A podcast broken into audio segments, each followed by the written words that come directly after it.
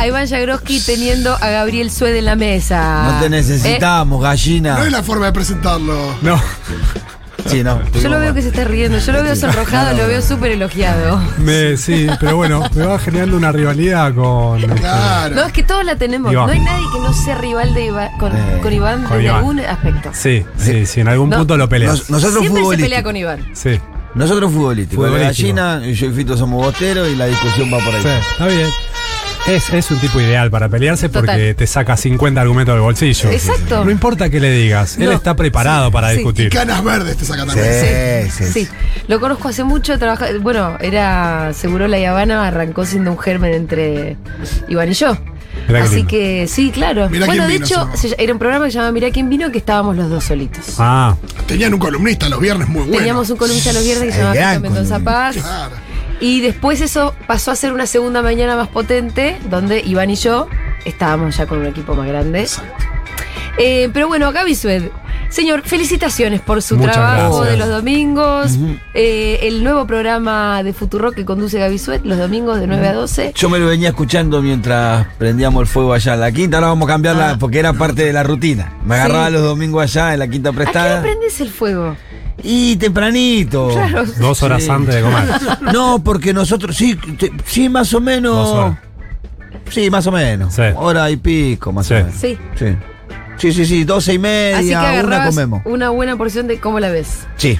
Pero Ah, los sí, choris lo salían en un mundo de sensaciones. No, porque ahí picada previa, esto. El Eh, asado se hace espacio. sí, eh, no se es un hace- ritual largo. En 40 minutos no te hago un asado, Fito, porque si no te liquido. Se No. hace una horita y 40, dos horitas, tranqui. Hora 40, mira. Eh, Tranqui. Gaby, ¿cómo estás vos? ¿Lo estás disfrutando? Sí, mucho, mucho, mucho. Ahí Sí. comentábamos fuera del aire. Estoy muy sorprendido por la repercusión. No es que no esperara que tuviéramos repercusión, pero está rebotando muy bien. Sí. Gente, digo, al margen de lo que está rebotando en los portales de noticias los domingos, que estamos copando bastante esos espacios. Eh, mucho comentario de gente que escucha incluso el programa o las entrevistas del programa después de hora. Sí. Eh, y me comenta que está muy bueno, que se genera ese ámbito de discusión que faltaba en la mañana Sí. de los domingos. Contento. Te voy a decir algo que me provoca a mí, Gaby. Me da una suerte de tranquilidad. Qué bien. En estos tiempos donde no hay un horizonte claro, Claro. donde la política está como muy embarullada, donde uno no sabe muy bien dónde está parado, escucharlos ustedes conversar con argumentos, conversar con seriedad, conversar con honestidad, sin saber que no estás operando nada, que vos este, estás opinando además con toda tu trayectoria, con, con las fuentes que vos tenés, y lo mismo puedo decir de tus compañeros. Leandro Renú y Florencia Barragán. Exactamente. Genera algún tipo de calma. Mm. Eh, y eso está re lindo. Y uno se siente también parte de, de una conversación como muy sesuda que realmente trata de entender un poco lo que está pasando en tiempos donde, como te decía, es difícil entender lo que está Genera pasando. calma, hablan de la actualidad de Noruega, de Suecia. Increíblemente genera calma y Wow. hablan obviamente de Mirá que política hay que, tener, hay que generar calma. Hablan de política argentina y es de lo que vamos a hablar con Gaby Suet hoy, pero después de este breve resumen.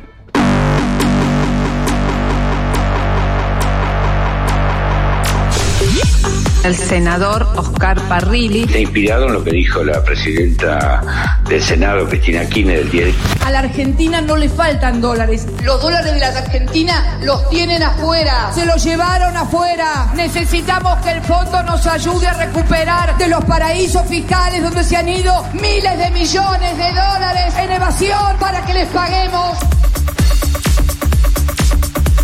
Que esto no es un aporte especial que hacemos a los ricos o las grandes fortunas o los grandes ricos, sino a los evasores, a los que evadieron y que llevaron la plata afuera sin pagar los impuestos que correspondían. ¿Y cómo, cómo piensa que van a poder encauzar el debate sobre esto? ¿no? Porque, por ejemplo, la presidenta del PRO, Patricia Bullrich, ya salió a cuestionarlo. Bueno, si ellos quieren defender a los evasores es un problema de ellos. Con Julio Martínez, senador nacional por la provincia de La Rioja por UCR Juntos por el Cambio, ex ministro de Defensa además. El blanqueo se hace con confianza. Este gobierno, el actual, hizo un blanqueo y no blanqueó nada. El gobierno anterior, que sí tenía confianza, hizo un blanqueo y se blanquearon 120 mil millones de dólares. O sea, sin confianza no hay blanqueo. Nuestra fuerza hizo una clara propuesta ante la sociedad y con esa propuesta ganó las elecciones de no poner ni apoyar ningún impuesto nuevo.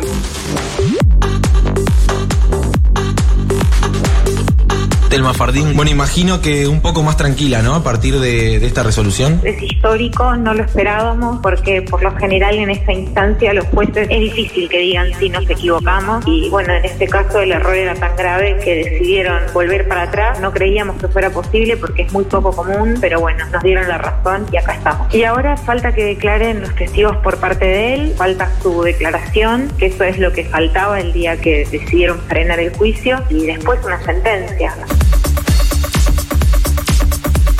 Omar Maturano, secretario general de la Fraternidad. ¿Qué pasó que van al paro nacional por 24 horas? El día 8 de marzo hubo un descarrilamiento. Los órganos de control del Estado Nacional no funcionan como deben funcionar. No se obliga a las empresas a hacer las reparaciones y bueno, y pasan estas consecuencias. Pero lo que más nos llama la atención que entre las 72 horas todo encarrilado, las vías arregladas y un juez de azul decidió no el servicio. Se levanta el paro de trenes. A partir de las 10 de la mañana se restaura el servicio de trenes en todo el país. Cositorto, ¿usted tiene, está estudiando la posibilidad de entregarse a la justicia? Claro, yo estoy representado, Jorge, hoy por hoy por Pierre, y viste que él presentó un pedido de libertad, y en caso que él me lo recomiende, bueno, pero yo igual, Jorge, me tengo que defender hoy desde donde estoy. Ya de mañana veremos, porque hay que sacar adelante el proyecto. Pasa que ahora en Argentina todo se estafa, todo es piramidal. Yo no sé qué es lo que tienen en la cabeza, no conocen nada de lo que es una pirámide. Nosotros damos educación, llevamos a la gente a educarse. De hecho, el otro día hicimos un encuentro en Cartagena, ¿sí? y este fin de semana hubo un encuentro en Villavicencio con 50 personas, con todo pago, con comida, porque yo no he parado y sigo enseñando todos los días. Gastón es mi nombre, más que Cositorto ya habría que empezar a decirle Poncitorto.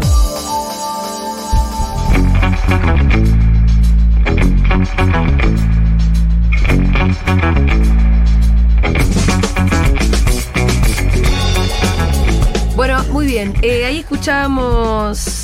Al principio escuchábamos la voz del senador Parrilli hablando de este nuevo proyecto que se conoció ayer a la tarde, el Fondo Nacional para la Cancelación de la Deuda del FMI.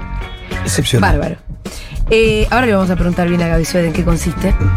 Se supone que es ir a buscársela a los que la fugaron y no la declararon y que con eso recaudemos algún dinero y lo paguemos. Después escuchábamos el insert de Cristina Claro. haciendo, eh, expresando en realidad como un deseo, pero esto, digo, por si alguno se confundió, tiene... Claro. eh, ¿Fue el día que tuvo Luna? Sí. El mismo día que tuvo 10 de Luna. por diciembre. eso. Ah, perfecto. Fue Tiene día. algunos meses y bueno, ahí parecía declamativo. Mm. Siempre están ese tipo de declamaciones. Acá deja de ser declamativo, hay un proyecto de ley. Sí.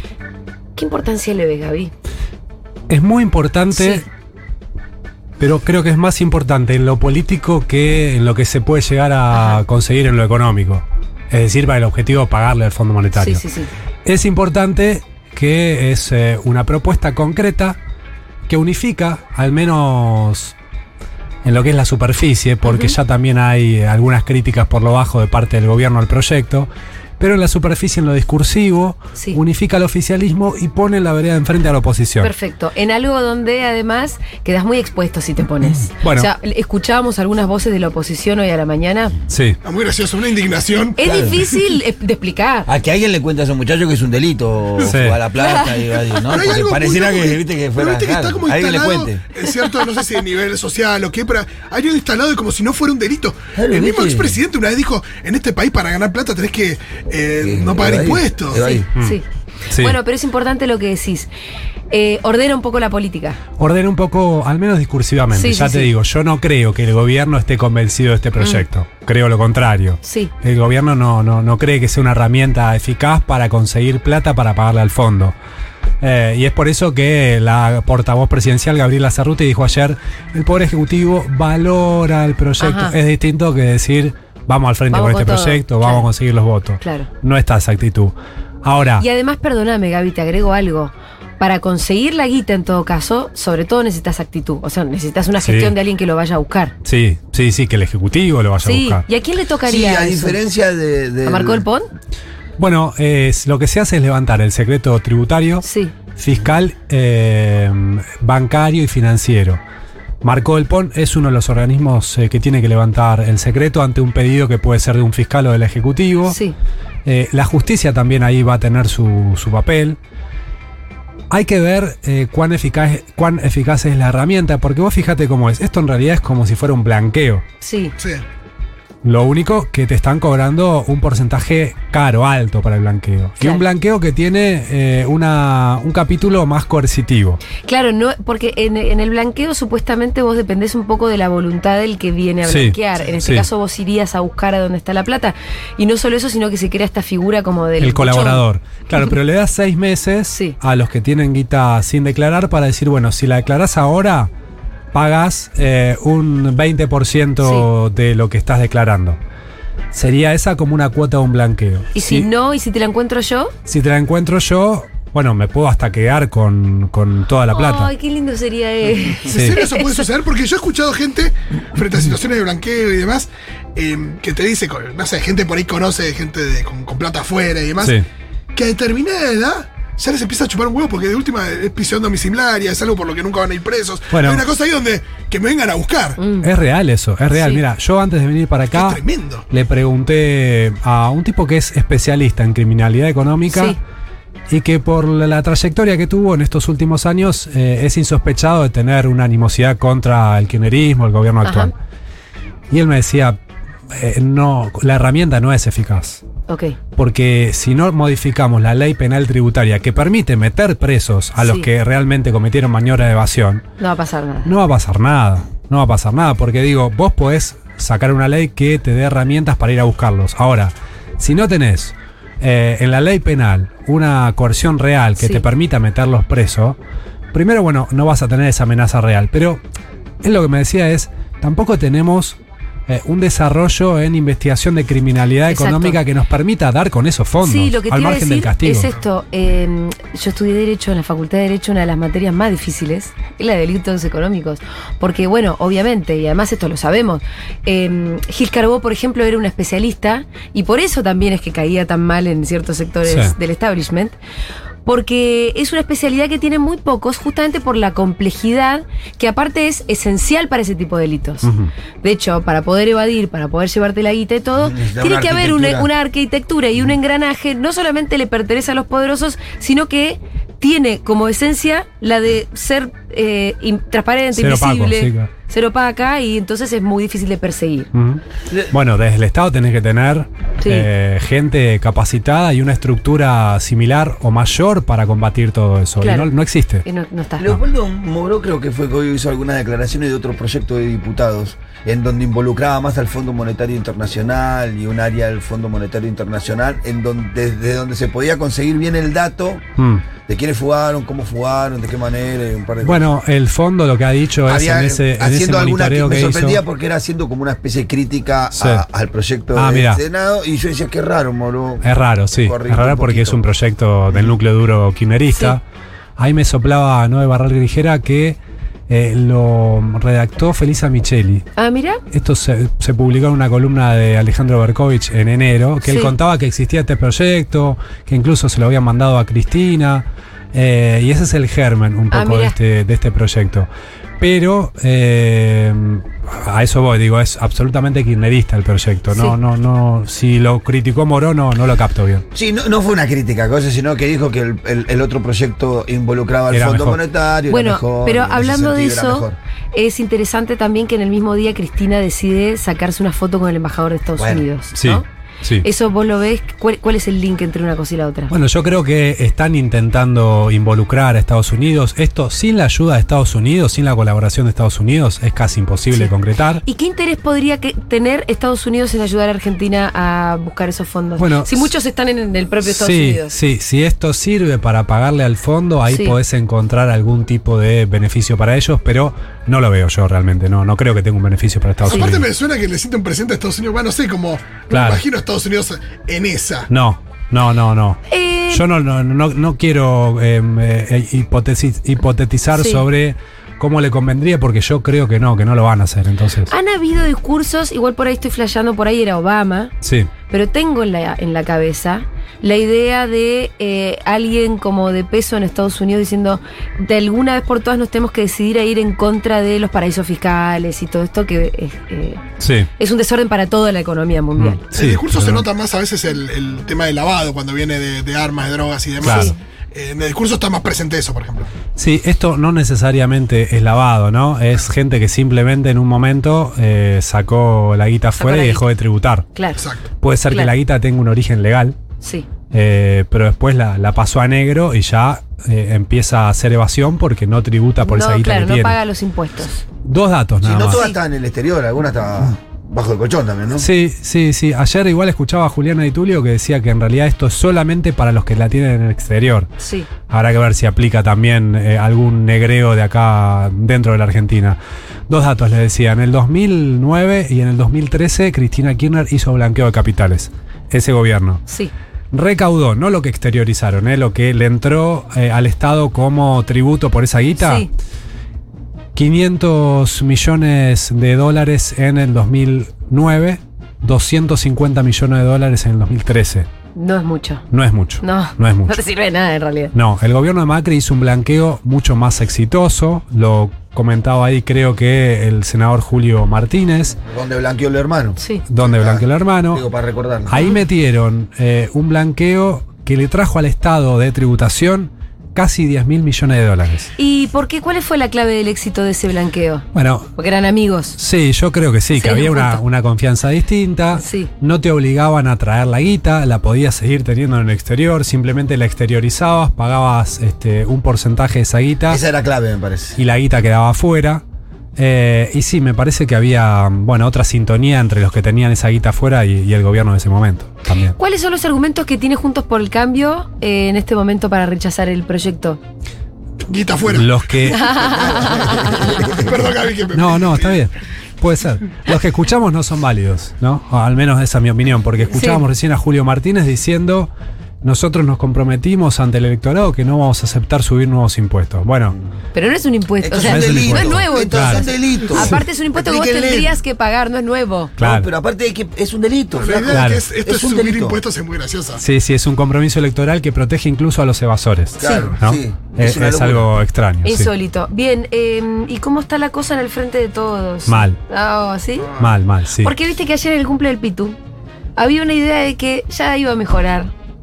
Que estaba mejorando. Sí, No es el Va tono con el que vos venís. poquito, pero va bajando. hubo un par de eh, señales positivas. Sí. Gestos.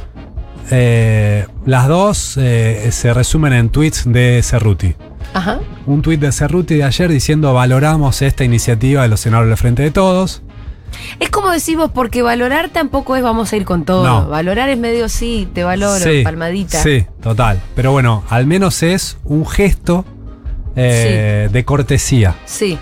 Y el otro gesto de cortesía es que cuando aparecieron los afiches contra Cristina Kirchner, enseguida salió el gobierno, vía Cerruti, Eh, aprendimos. a decir, claro, Eh, aprendimos. a decir, Eh, Hubo que cascotearle el rancho Sí. literal para ah, aprender también, ¿eh?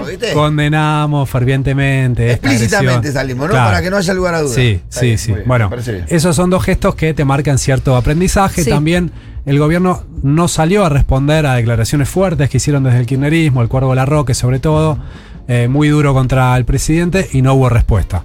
Hay una intención del gobierno de no escalar esa Sí. discusión mediática, pero no parece tampoco que le estén dando mucha bola a las propuestas que hace el kirchnerismo, esta No. por ejemplo. Está un poco congelado en el sentido en el que nadie pareciera que vaya a avanzar hacia el camino de la reconciliación. O sea, de ambos lados te dicen no vamos a romper. No, y lo, lo complejo. Pero no es lo mismo que decir compongamos. A mí me parece que hay un paso a dar fundamental que es la convocatoria a la mesa, a la famosa mesa de los Mm. socios mayoritarios del Frente de Todos, que la debe convocar el presidente porque de otra manera es eh, lesionar la, la investidura presidencial. Porque imagínate si la mesa la convoca Cristina mañana. No, no puede. Dice, che, bueno, hay que hablar, vengan acá.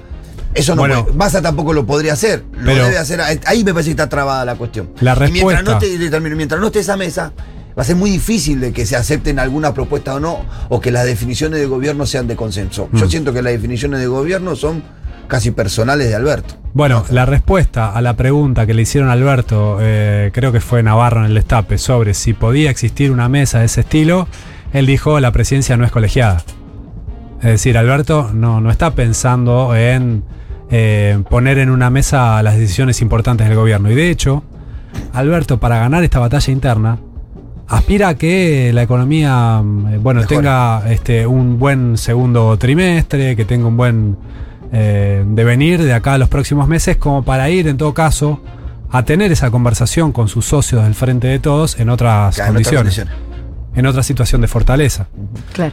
Sí, bueno, hay que, ahí hay que tener un equilibrio extremo porque tenés que coordinar tiempos, ansiedades, necesidades. Y más allá de que la presidencia no sea colegiada, de este sea un país presidencial, eh, no deja de llegar al gobierno con un frente que no tiene las características comunes de los frentes en donde el espacio que representaba el presidente era el espacio mayoritario. Esa, esa composición es distinta, entonces. Hay dos escenarios en los que eh, también se podría dar ese acercamiento entre Cristina, y- entre Alberto y el kirchnerismo, Cristina y Alberto, como quieran llamarle. Y es eh, el primero que la economía vaya mal en estos próximos 3-4 meses. Y que ahí Alberto Fernández esté obligado a cambiar el plan, a cambiar el ministro. Una especie de tiro a la toalla. Claro, y que ahí se recueste sobre el kirchnerismo. La otra es que las negociaciones con el fondo se endurezcan mucho. Que el fondo exija cosas que el gobierno no esté dispuesto a aceptar. Y ahí es un poco darle la razón también a lo que viene diciendo el kirchnerismo. Claro, pero hay dos eh, salidas para Alberto en ese punto.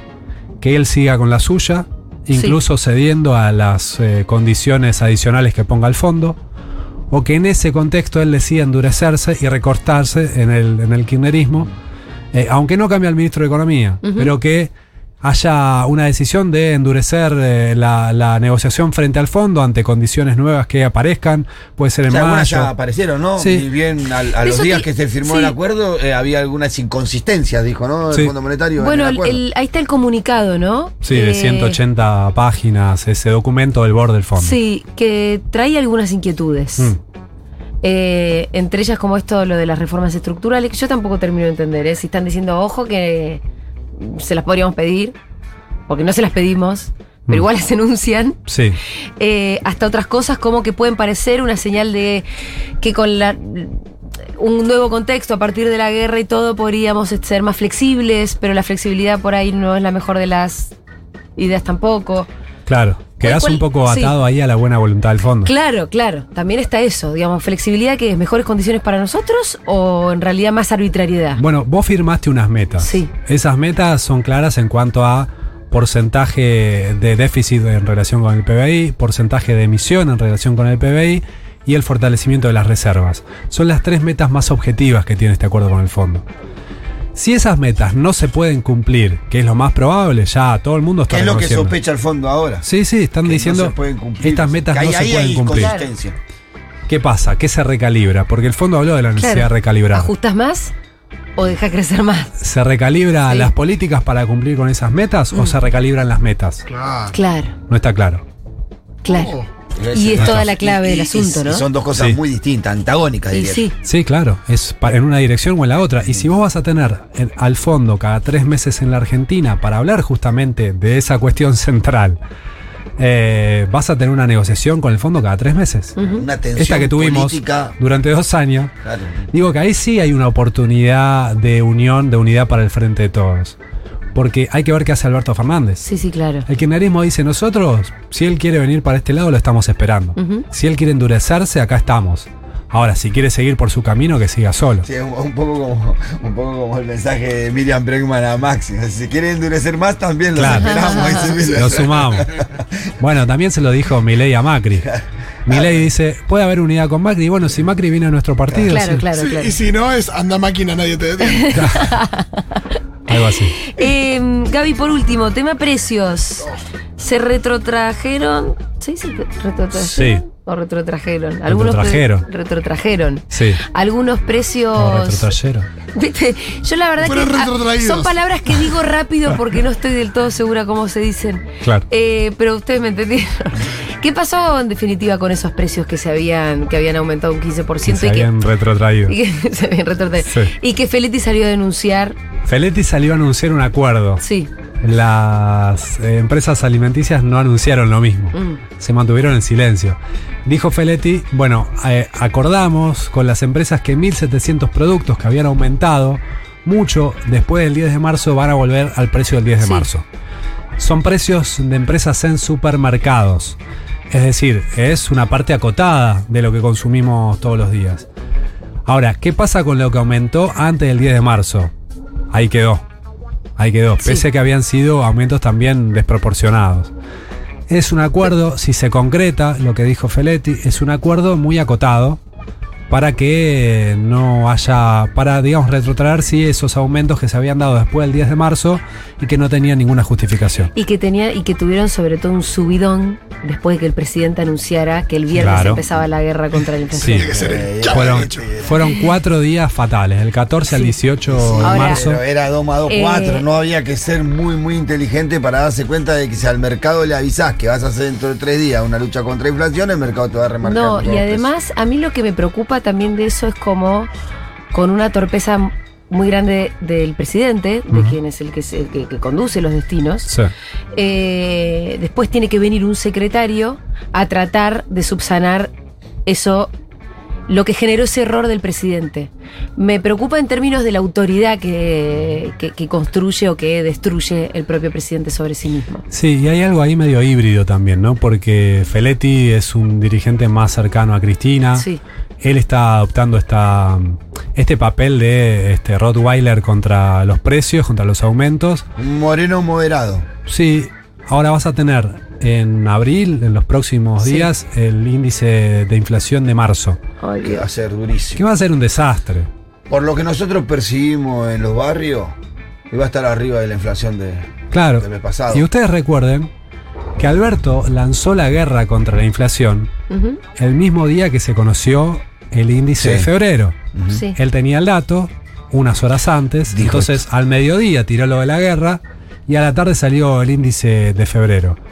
¿Por qué? Porque sabía que eso iba a causar un impacto muy grande. Sí. Nos, nos golpeó a todos el índice de febrero. Sí, sí. 7,5 de inflación. También en la de parte- de alimento. Sí, 8 y sí. pico en el es, el, conurbano. que es la, la- la- la inflación. Sí, y que es verdad, ocho y pico en el conurbano, porque era lo que hablábamos siempre, la especulación comercial que es- existe dentro de los barrios populares es una realidad. Vos pagás 10 pesos más la coca. Porque te cobra el comerciante el no caminar 15 cuadras tía al supermercado, la sube, la cargas y te cobra el impuesto barrial, le decimos nosotros. Vos car- cargás 500 de sube y te cobran 550. Sí, sí. Y hay un impuesto barrial en el cigarrillo. Todos los precios después de las 10 de la noche en el barrio, Mirá, todos se, se trastocan un 10, un 15%. Que eso debería aplicarse, eso debería aplicarse, no sé, a la Patagonia. Sí, no, y, Decir, lo- y- bueno, y lo- y la logística inconsistencia. es otra, pero acá no, no debería suceder. Claro, y la incapacidad del Estado de llegar ahí, por eso ahora proponen, viste, del comercio de cercanía, Sí. incorporarlo, porque Bueno. se nota que, que no llega el gobierno Son hasta ahí. 60 productos nada más. Igual, eh, como les decía, en abril va a salir el, el índice de marzo de inflación y nos va a golpear a todos y al gobierno también, Sí, y ojalá que Alberto no ande declarando... declarando como para quedar bien antes y adelantarse a la, lo que sabe que va a ser una mala noticia. La Segunda Guerra sería... Claro, No, sí, te ahora sale- qué vas a decir. Te sale el, el- el 30 de, de marzo, te sale. en mayo, arranca la guerra. Eh, me gustaría cerrar Sí. con una frase para sorprenderlos de Carlos Pañi. Sí. En realidad es el título de la columna que publicó hoy en La Nación, que es El problema de Alberto no es Cristina, es la inflación. Y me parece que va justamente por ahí. Si Alberto llega a corregir la inflación, bueno, la unidad dentro del frente de todos será posible porque eso hará que los salarios puedan ganarle a la inflación este año. eh, y en todo caso se reconstruya, se fortalezca la figura de Alberto, que también es necesario. Claro. O sea, también entendamos eso, no, no, no, no podemos apostar, no existe un frente de todos tampoco con un presidente débil, debilitado totalmente. No. Necesitamos No. también un Alberto fuerte. Pero tampoco podés eh, pensar en esa ficción de sentarte en una mesa, Cristina, Alberto, Massa, Máximo, lo que sea, si la inflación de alimentos Claro. está en el 7,5% en 8 puntos. Sí. Eso destruye todo, cualquier unidad destruye. Sí. Y porque cualquiera que se siente a la mesa empieza a compartir miserias, ¿no? Claro, además porque ya el electorado lo tenés destruido. Lo el tenés electorado que construiste en el 2019 se te va a destruir Sí. rápidamente. Gaby Sued, muchísimas gracias por su paso por. Seguro La Habana. Felicitaciones y además a todo el mundo les recomiendo a quienes les guste escuchar hablar sobre política a tres de los periodistas más calificados que además siempre traen invitados muy, espe- muy especiales y notables. El programa es de 9 a 12, es los domingos, se llama ¿Cómo la ves? Lo conduce Gaby Sued, lo secundan Leandro Renud y Florencia Barragán. Y como les decía, bueno, súper interesante. Y, el- y además está tomando cada vez mejor forma, Gaby, así que felicitaciones. Muchas gracias.